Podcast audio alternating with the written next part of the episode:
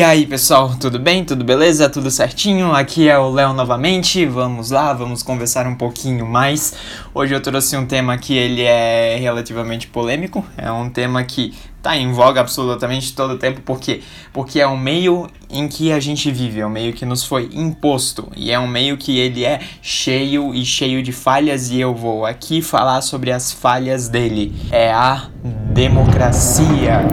Sentiram o efeito? Olha só, eu tô começando a ficar profissional nisso. Mas enfim, isso tudo que eu vou falar aqui é uma síntese do pensamento do Hope. Hope ele é um filósofo da economia austríaca e particularmente é um dos que eu mais gosto. Eu acredito que de todas as contribuições que Hope fez, de todos os livros que ele fez, a melhor e melhor contribuição foi a dissertação sobre a democracia. Ele a faz em vários e vários livros, mas boa parte das informações que eu vou colocar aqui são do Democracia, o Deus que falhou. E é incrível como é um livro de 2001, porém ele conseguiu prever várias e várias e várias coisas que aconteceram no decorrer de 2001, 2002, 2003, 5, 4 e até agora 20 nessa época de quarentena que a gente tá vendo agora. Boa parte do livro ele fica fazendo um constante embate entre um governo monárquico, que ele define como um governo de propriedade privada, e um governo democrático, que é um governo de propriedade pública. Ele constantemente faz a comparação mostrando que um governo monárquico ele é incrivelmente superior a um governo democrático, embora os dois, como eles partem de uma lógica estatal,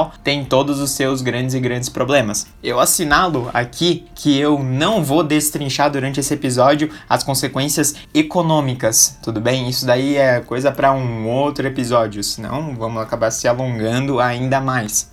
Será um episódio em que a gente vai destrinchar mais um debate ético e as consequências dessa falha ética que é o governo democrático. Mas eu assinalo, o Estado é e sempre vai ser o problema maior. As consequências éticas, elas partem de uma premissa estatal de uma obrigatoriedade. Só que no governo democrático isso fica ainda e ainda maior. Dos temas que a gente vai falar aqui será o problema ético em si de um governo democrático e as consequências desses problemas éticos. Ao final, vamos falar um pouquinho sobre se existe uma alternativa a esse governo, porque hoje também nos foi colocado que existe apenas uma alternativa ao governo democrático, que é uma ditadura, uma coisa assim, e de resto não tem mais o que fazer. Porém, eu vou destrinchar e vou mostrar que não, que não é bem assim.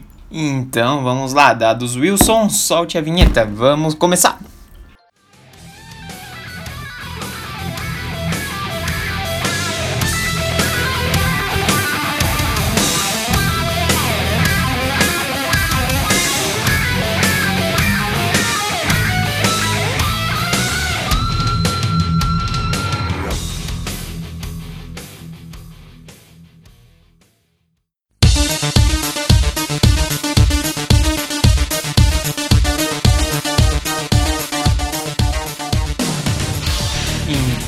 Vamos nós, vamos à luta. Eu acredito que isso vai ser bem divertido. Começando sobre os problemas éticos de um governo democrático, tá? Qual que é o pior deles que eu acredito que aconteça?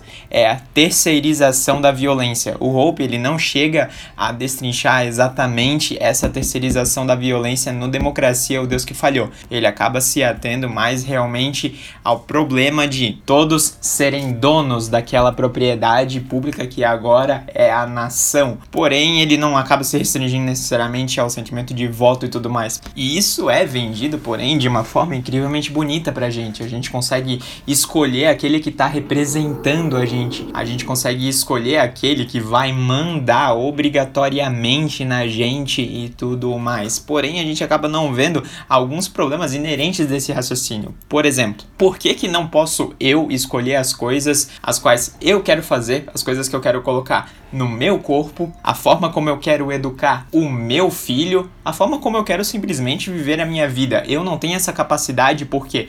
Porque eu sou muito burro e eu não tenho conhecimento para isso. Eu sou uma pessoa incrivelmente falha. Porém, eu, uma pessoa falha, tenho a capacidade de escolher uma pessoa honesta, uma pessoa justa, para que ela consiga controlar absolutamente todas as minhas vontades. Isso é a ilógica ideia de que a ignorância de todos os indivíduos, de todos os indivíduos de uma sociedade, consegue fazer uma conversão para uma pessoa honesta, para uma pessoa justa que consiga escolher as coisas pelo bem público. Isso é uma coisa incrivelmente louca e incrivelmente bizarra, mas a ideia de uma democracia, um sistema democrático, ele funciona com base nisso. A vontade do povo, soberana, ela consegue decidir aquilo que é bom para a nação e não é bem assim. Porém, essa ilusão de escolha, ela também acaba criando um, uma coisa que as pessoas simplesmente não, não conseguem enxergar dentro da, da democracia. Você não é livre para escolher as pessoas que vão te governar. Você é livre para escolher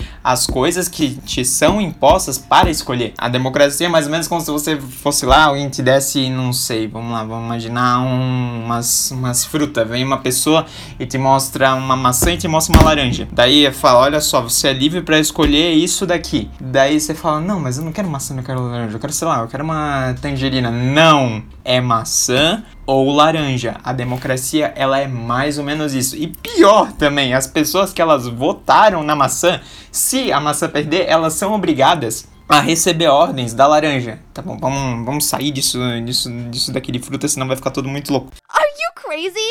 Are you crazy? Are you crazy? Mas brincadeiras à parte, o voto, ele é isso. O voto eu chamo de uma terceirização da violência. Vamos trazer isso daqui mais pro indivíduo, trazer isso para uma situação entre eu e você. É completamente ilógico colocar uma situação em que eu possa te agredir, em que eu possa controlar a sua vida. É completamente ilógico que eu possa falar para ti o que você deve fazer, o que você não pode fazer, o que você pode fazer dentro da sua casa, como você pode vender a sua propriedade, o quanto de dinheiro que eu obrigatoriamente quero que você dê para mim, que seja repassado para mim. É incrivelmente ilógico a gente pensar uma coisa disso, uma relação entre indivíduos. É ilógico, não faz o menor sentido. Porém, o que, que é o voto? Imagine que eu e você temos candidatos diferentes. O voto, ele nada mais é do que você ou eu mesmo falando para ti e mais do que isso, te obrigando sobre aquilo que você deve fazer a partir de uma outra pessoa. Eu tô dando um direito para uma outra pessoa te agredir. Isso não faz o menor sentido. Isso é completamente louco, mas é isso que se baseia em um governo democrático. É a terceirização da violência. E a partir dessa terceirização, com a desculpa de um bem público, o indivíduo ele perde completamente seu valor. Com a desculpa daquilo que é para o bem da nação, se pode ser feito absolutamente tudo e qualquer coisa conosco, desde que seja imposta a desculpa de é pelo bem do povo. Mas quem é que decide o que, é o bem do povo? E se eu não concordei com aquela pessoa que está no poder? E aí, o que, que vai acontecer? As pessoas podem simplesmente vir aqui falar, como eu já ouvi várias e várias vezes, ah, então vai embora, então vai para um outro governo, vai para um outro estado que você queira ser governado por aquele cara, sei lá, aquela aquele grupo de políticos, aquele parlamento, alguma coisa do gênero. Mas aí o que, que vai estar tá acontecendo? Eu quero ser governado por aquele cara, por aquelas pessoas.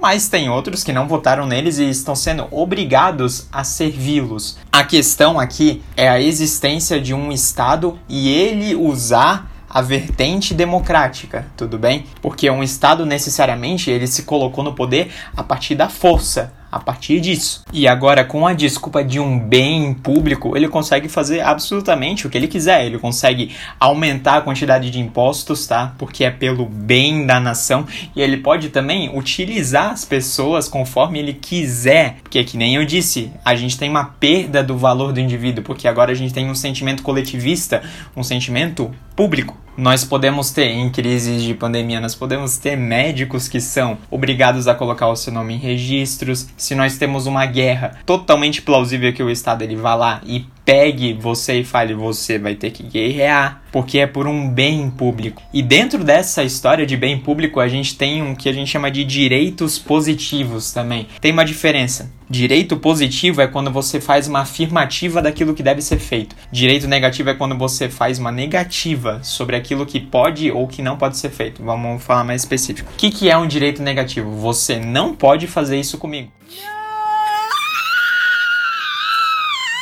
Boa parte, na verdade, todos os direitos, a gente vê isso dentro do libertarianismo, eles se baseiam no direito negativo de que você não pode violar a propriedade privada da outra pessoa. Essa propriedade privada, ela se inclui o seu corpo. Você não pode me bater, você não pode me obrigar a fazer alguma coisa que eu não tenha consentido a fazer. Você não pode fazer nada comigo se eu não te dei autoridade para isto. Um direito positivo, ele é necessariamente o quê? Ele é o contrário disso. Um direito positivo, ele é muito visto dentro de um governo democrático e ele dá uma ideia de obrigatoriedade de indivíduos para com indivíduos a partir desse governo democrático, porque ele está falando de uma ideia de bem público, novamente falo sobre isso aqui, é do bem público, é da necessidade da sociedade que nós tenhamos segurança, é da necessidade da sociedade que nós tenhamos saúde. Então nós precisamos ter uma monopolização da segurança a partir de um governo. Nós precisamos ter um sistema de saúde fornecendo isso para as pessoas. Nós precisamos ter um sistema de justiça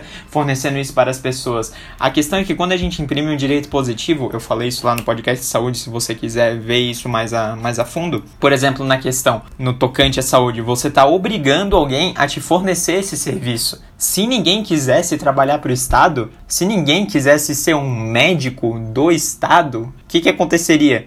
Um Estado ele teria total aval para ele pegar um médico e falar: não, você vai servir as pessoas aqui. Isso é uma coisa que surge a partir da democracia, porque os indivíduos perdem o seu valor e eles são vistos como se eles fossem propriedade de todo mundo. E dados todos esses problemas éticos, o que, que a gente pode fazer? A gente pode seguir em frente. Vamos falar sobre as consequências de todos esses problemas, as consequências de um governo de propriedade pública ou uma democracia.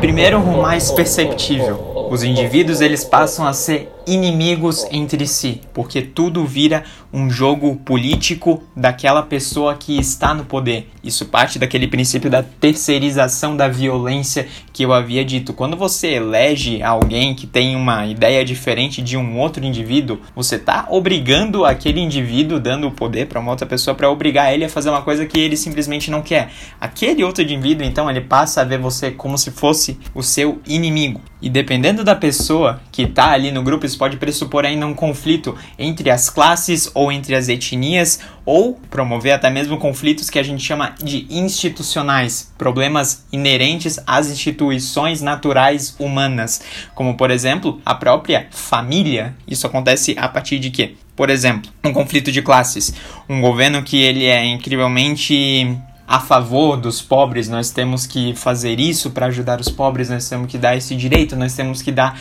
a esse auxílio. A gente acaba colocando um conflito entre as classes. Um rico vê o pobre como alguém que ele tem a obrigatoriedade de sustentar. Do mesmo jeito, o pobre vê o rico como se fosse alguém que deve alguma coisa para ele. Conflitos étnicos é a mesma coisa. A gente vê medidas racistas, a gente vê medidas eugênicas quando a gente tem um governo democrático em que ele vai simplesmente simplesmente beneficiar as pessoas que são de sua mesma etnia, as pessoas que são de sua mesma raça. O Hope ele fala inclusive que boa parte dos estados a gente pode acabar tendo uma sobreposição disso, mas geralmente se começa um governo democrático ele tendo um conflito entre etnias, depois ele tem um conflito entre classes e depois o governo ele passa a imprimir conflitos institucionais. Que tipo de conflitos institucionais são esses? A gente vê uma questão bem forte sobre previdência e tudo mais, a gente precisa ajudar os mais idosos e coisa do gênero. Mas a questão é que quando tu acabas imprimindo isso, tu estás fazendo uma obrigatoriedade dos jovens para com os idosos. O que, que a gente vai fazer no final das contas?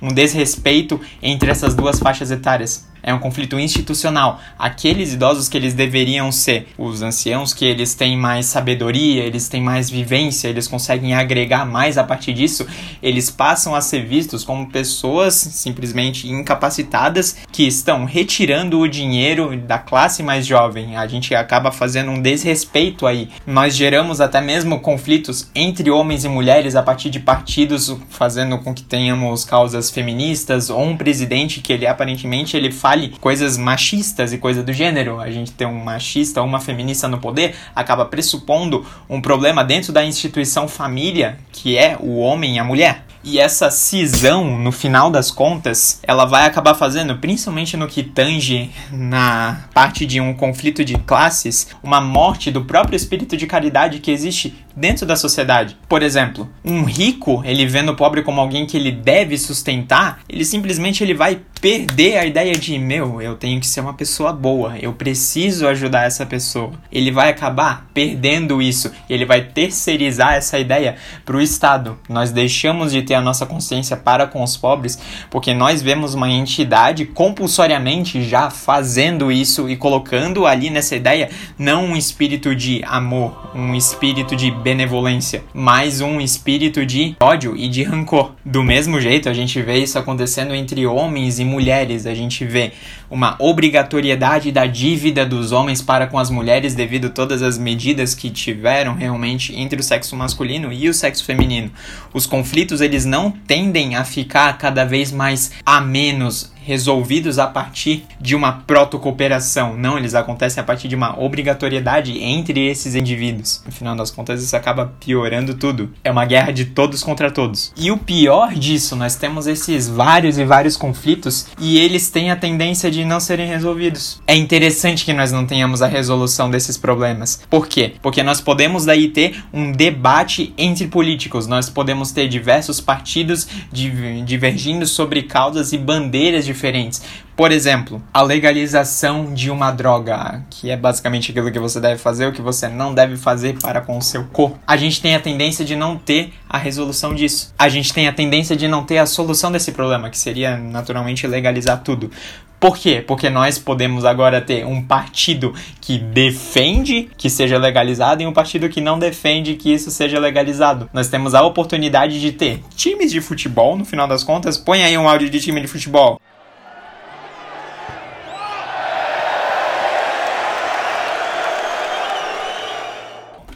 Boa, tá. Daí nós temos isso acontecendo. Por que que eu vou resolver um problema que é o meu palanque eleitoral, que tem toda uma classe falando sobre isso, me apoiando por causa dessa causa? Me diz, por que que eu vou fazer isso? Isso acontece com vários e vários e vários e vários problemas. Com a saúde que eu falei num podcast atrás, é mais ou menos isso que acontece. Se você quiser ouvir, vai lá. É inerente da democracia que os problemas eles se tornem palanque. É inerente da democracia que os problemas não sejam resolvidos, porque é interessante que eles não sejam resolvidos, porque o Estado, principalmente o democrático, ele se sustenta a partir dos problemas que ele mesmo causa. E junto desses partidos todos que eles surgem para resolver problemas que são causados pela própria instituição Estado, a gente tem uma facilidade da expansão desse governo. Quando a gente tem uma facilidade de expansão desse governo, a gente tem um aumento de gastos que ele é muito mais fácil de acontecer. O Hope ele coloca isso em contrapartida a um governo monárquico. Por quê? Um governo monárquico ele é necessariamente um governo de propriedade privada do rei. Aqueles que constituem esse governo são a família do rei. As pessoas que vão casar com o filho dele, qualquer coisa do gênero, é muito mais difícil. Essa é a questão. É muito mais difícil de você fazer parte de um governo monárquico e, portanto, é muito mais difícil de você ter um grupo de pessoas que está sobrevivendo às custas da população. É muito mais complicado. Porém, quando a gente tem um governo de propriedade pública, tudo é visto como um gasto do povo absolutamente tudo. Então é muito mais fácil a gente ter uma criação de partidos políticos, porque é necessário que existam esses partidos, pois eles vão estar trabalhando por causas do povo. E isso, além de gerar uma facilidade imensa da expansão, também vai acabar culminando numa irresponsabilidade gigantesca, porque em contrapartida também ao governo monárquico, o rei, ele tem uma ideia, uma visão muito mais prolongada, a gente chama isso de preferência temporal, mais propícia para longevidade da população, daquele bem, daquele reino. Por quê? Porque o governo monárquico, ele precisa precisa que aquele governo ele perdure porque ele vai ficar com ele para sempre. Então não é interessante que o monarca ele fique sugando a população, não é interessante. Porém, quando a gente tem um governo democrático em que é eleita uma pessoa, olha só, agora eu tô aqui por quatro anos ou por seis anos e agora eu vou ficar aqui, eu vou cuidar de vocês, tudo bem? Essa pessoa tá ali com a prerrogativa, ela pode se reeleger depois, é claro, mas ela tá com uma prerrogativa que ela vai ficar ali por X período de tempo. Então ela vai simplesmente sugar aquele governo, vai sugar os cofres vai sugar o direito dos cidadãos, vai fazer uma zona, uma farra, vai favorecer as pessoas que são do seu grupo, e depois ela vai embora, ela não vai ser responsabilizada por aquilo. E isso gera um precedente horrível, isso gera um incentivo para que as pessoas elas sejam cada vez mais irresponsáveis, porque além de você não tomar uma responsabilidade pelos teus atos, isso ficar para gestão posterior, esses gastos eles são vistos como os gastos do povo. Se nós temos um aumento da dívida pública, isso é visto como um gasto do povo. A culpa não é do governante que ele foi ingerente dentro de suas ações. A culpa não é dele se ele gastou demais ou até se ele roubou demais. A culpa não é necessariamente dele. A culpa é de nós que todos estamos gastando e também por nós termos colocado aquele cara no poder. Essa culpabilização de toda a sociedade faz com que a gente tenha um constante aumento do número de impostos, porque a gente precisa aumentar esses impostos para suprir o bem bem público para que todo mundo fique bem, para que todo mundo fique legal. No final das contas, todos são culpados pela situação que existe no país. Porém, a culpa é unicamente dos governantes que fizeram todas essas ingerências fiscais, tudo bem? Foram eles que aumentaram os gastos, foram eles que acabaram contratando gente demais, todos os seus assessores, eles que aumentaram a infraestrutura, eles que construíram prédios que eles não eram necessários, eles que fizeram absolutamente tudo. Porém, isso é tudo jogado para população. Contrário a um governo monárquico que o Hope ele coloca no livro. Se um governo monárquico ele começa a gastar demais e jogar isso para a população, o que que acontece? A população tem uma tendência a se rebelar. Por quê? Porque elas não estão recebendo nada, tudo bem? Todos esses gastos que foram acontecendo conforme o rei ele vai gastando são de responsabilidade do rei. Não é responsabilidade do povo que o rei ele comprou mais um monte de cavalo, não é responsabilidade do povo que o rei foi lá e ele quis construir um palácio ou alguma coisa do gênero, um castelo. Não é culpa do povo. Então, o povo, se ele começa a ser taxado de uma forma indevida, povo tem uma tendência a se rebelar. E isso acaba sendo, inclusive, ainda mais fácil. Por quê? Porque o corpo governamental monárquico, ele, como eu falei, tem a tendência de ser menor. Então, uma revolução feita a partir de um povo que está sendo controlado por um governo de propriedade privada é muito mais fácil, ela tem uma tendência a ser muito mais eficaz. Porém, não é isso que acontece no governo democrático, né? A gente tem essa imensa irresponsabilidade fiscal e a gente tem uma irresponsabilidade também quanto aos serviços que eles são prestados, como por exemplo, o serviço de segurança, tá? O governo de propriedade pública, ele tem uma política de fronteiras, como todo governo de propriedade privada, sobre aqui é o meu lugar. Aqui ninguém pode passar e coisa do gênero é a soberania nacional, né, que a gente chama no que é tocante à propriedade. Só que qual que é a diferença? Eu quero que você imagine alguma coisa que é sua tudo bem? Alguma coisa que é realmente tua, como por exemplo um computador que você ganhou, que agora ele é teu. Quero que você imagine o celular que você comprou, quero que você imagine, sei lá, qualquer e qualquer material que agora é sua propriedade, propriedade privada. Você conseguiu aquilo ali com o teu esforço ou recebeu de alguém e agora é teu. Você tem a tendência de cuidar muito mais disso dali, porque é seu. Quando a gente tem uma questão de propriedade pública, as pessoas elas tendem a simplesmente não se importar com aquilo por quê? Porque aquilo é de todo mundo, não é necessariamente teu. Você não tem uma noção de zelo para com aquilo. Não tem. Então, até mesmo as próprias fronteiras do país, até mesmo as propriedades públicas, elas tendem a ser cada vez mais e cada vez mais desgastadas, porque é absolutamente de todo mundo. Todo mundo pode fazer o que quiser com aquilo e também não vai ser culpabilizado e também não vai necessariamente perder aquilo, porque também nunca foi teu, é de todo mundo. E por mais que a gente tenha essa grande dificuldade de proteger todo esse bem público, de a gente conseguir valorizar ele, conseguir manter ele com uma aparência boa, não desgastar ele, o que que acontece? Plenamente interessante que a gente tenha uma constante expansão do nosso território, expansão desse, desses nossos bens públicos.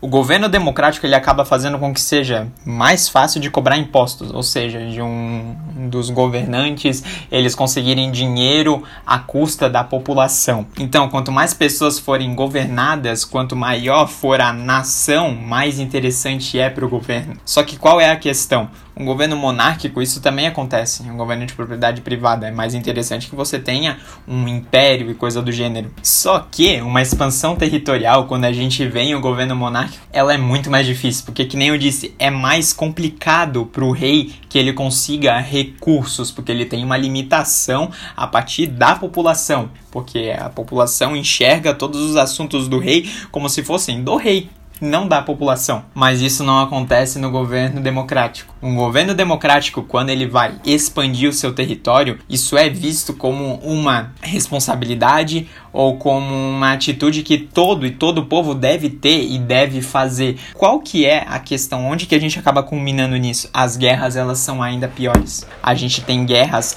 mais sanguinárias. O governo democrático, ele consegue colocar a situação de que nós todos estamos em guerra contra eles todos. Aí é que está a questão. Nós temos uma guerra entre povos, nós não temos uma guerra entre os interesses privados de um monarca. Então, se a gente tem uma guerra, e a gente viu isso inclusive na Segunda Guerra Mundial. A Segunda Guerra Mundial foi uma coisa de louco foi todo mundo contra todo mundo em uma magnitude que a gente nunca tinha visto antes, porque eram os povos contra os povos, ao ponto que, inclusive, civis eles foram atacados. O atentado de Hiroshima e Nagasaki ele é um belo exemplo disso. Civis foram atacados anteriormente em governos monárquicos. Isso não acontecia Boa parte das guerras elas aconteciam em campos que eram propícios para a guerra. Nós não tínhamos grandes invasões de cidade, não, porque a culpa não era da população, era um exército do rei contra o exército de um outro rei. Nós tínhamos uma tendência a como se, sei lá, a gente colocasse um colocasse um UFC aqui colocar um UFC de exército, joga umas espadas, joga uns cavalos e se matem aí. Quem ganhar, ganhou. E é isso aí.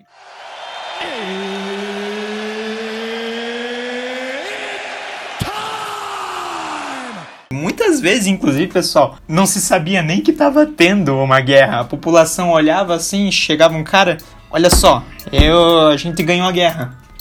Tô muito feliz. Daí o outro falava, Porra, a gente tava em guerra, cara. Eu nem sabia disso. Muitas vezes isso não era nem sabido pela população, porque era um assunto do rei. E mais do que isso, quando a gente tinha os governos monárquicos também, não era sempre que se era interessante fazer guerra. Um governo democrático, ele necessariamente vai fazer a sua expansão territorial a partir de uma dominação, uma dominação severa. Os governos monárquicos, eles muitas vezes eles não faziam isso. O que, que eles faziam? Casamentos. A partir disso tinham junções territoriais. Isso já não é mais possível em um governo democrático. A gente não consegue fazer isso por quê? Porque é um governo de propriedade pública. Como assim você está dando uma coisa aí que é de nós todos? Você não pode fazer isso. Você tá doido? Tá louco? E do mesmo jeito, como a gente tem a guerra sendo explicado como se fosse uma coisa de interesse público, os impostos eles tendem a aumentar. A população tende a pagar pela guerra de um jeito que ela não antes pagava pelo pensamento democrático. Tá todo mundo lutando. Nós todos precisamos lutar, seja com nossos corpos ou seja com as nossas propriedades. Eu vou fazer ainda um podcast só sobre guerra, só sobre capitalismo e guerra. Eu vou fazer um podcast só sobre isso, mostrando que não é interessante e não é coisa do capitalismo nós termos guerra. Mas isso é uma conversa para um outro momento. Seguindo os nossos problemas, o final que eu vejo aqui das consequências de um governo de propriedade pública não é bem um problema, é mais uma reflexão é a utopia do homem que trabalha pelo bem comum. Boa parte das pessoas elas ficam com o discurso de que nós somos inerentemente egoístas, que nós pensamos só em nós mesmos, que nós precisamos sobrepor-nos a outras pessoas, que nós temos a tendência de fazer as coisas somente pensando em nós mesmos e essas pessoas estão certas. Tudo que nós fazemos é para nos satisfazer. Você pode talvez falar, não, mas eu gosto de ajudar outras pessoas. Então, você gosta de ajudar outras pessoas você obtém prazer a partir da ajuda que você fornece a outras pessoas. Tudo, absolutamente tudo que nós fazemos é para nos satisfazer, no final das contas. Mises, ele já falava isso, o ser humano, ele constantemente, ele age a partir do princípio de patamar de menor satisfação para um patamar de maior satisfação O homem unicamente age por causa disso, para ele se tornar cada vez mais satisfeito. Talvez depois ele fale: Meu, eu acho que eu não deveria ter feito isso, eu não queria ter feito isso. Tá, mas ele agiu com a ideia de que ele achou que ele conseguiria se satisfazer mais a partir daquela atitude. Nós somos seres egoístas. A utopia de um homem que trabalha pelo bem comum é uma loucura. É muito mais difícil você imaginar um homem que ele vai pensar pelo bem de todo o povo, tudo bem? A tendência é exatamente o contrário. A tendência é uma pessoa ela trabalhar unicamente para si mesma e ela favorecer as pessoas das quais ela tem mais afinidade. O governo democrático faz com que nós tenhamos um favorecimento de uma pessoa egoísta e também, de qualquer forma, ainda que essa pessoa ela tente trabalhar pelo bem comum, alguma coisa do gênero, ela queira favorecer absolutamente todos, qualquer coisa do gênero, se tiver uma pessoa que não quer ser governada por essa pessoa, esse governo ele já não é mais legítimo. Você tem que pelo menos permitir que essa pessoa que não concorda, ela faça uma secessão, ela não seja governada e ela viva unicamente para si mesma. Porém, isso é vendido como se fosse uma ideia de o poder do povo, povo para o povo. Mas sinceramente, eu quero te fazer uma pergunta. Você sente que está no poder? Eu acredito que não. Então a gente acaba levando para o ponto seguinte sobre se existe uma alternativa a isso, tá? E eu quero deixar bem assinalado. Se você é um defensor da democracia, você acha, apesar de tudo isso que eu falei aqui, que deve ser feito um governo democrático e coisa do gênero, tudo bem, eu respeito. A questão é que não se pode colocar a obrigatoriedade de uma pessoa a viver em um governo democrático também. Do mesmo jeito, o comunismo. O comunismo ele sempre vai levar a, um, a uma falha, é inerente do comunismo isso pelo pensamento econômico, socialismo, né, também, que é o anterior. Porém, qual que é o problema real? É a obrigatoriedade de todas as pessoas elas seguirem a esse governo a partir de uma instituição chamada Estado que fala aquilo que deveria ser feito e aquilo que não deveria ser feito.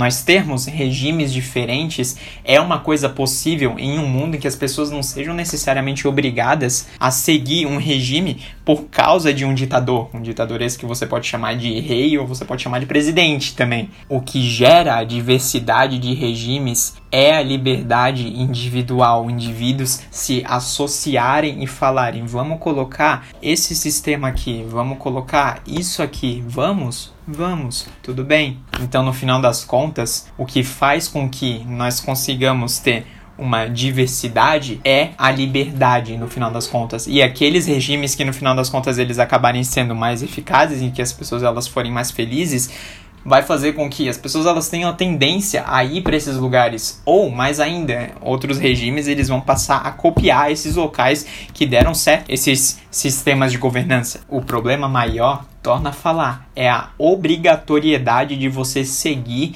esse governo. Eu sou obrigado a ser governado por alguém. Eu não escolhi isso. Eu não escolhi. E isso é vendido como se fosse uma coisa mágica, uma coisa maravilhosa. A democracia é o poder do povo, isso nos une e qualquer coisa do gênero.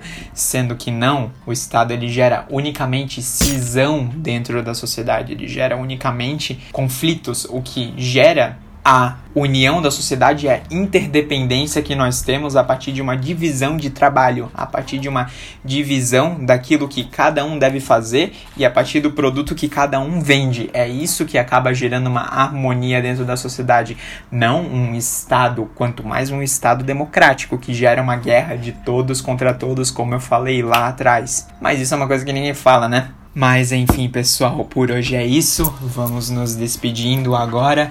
Se cuidem, fiquem bem, me escrevam caso tiverem alguma dúvida ou até mesmo alguma sugestão. Eu vou deixar o meu Instagram aqui na descrição. E é isso. Lá vamos nós. Até mais. E irritem um professor de filosofia por mim, por favor. E compartilhem o podcast. É interessante. Tchau, tchau.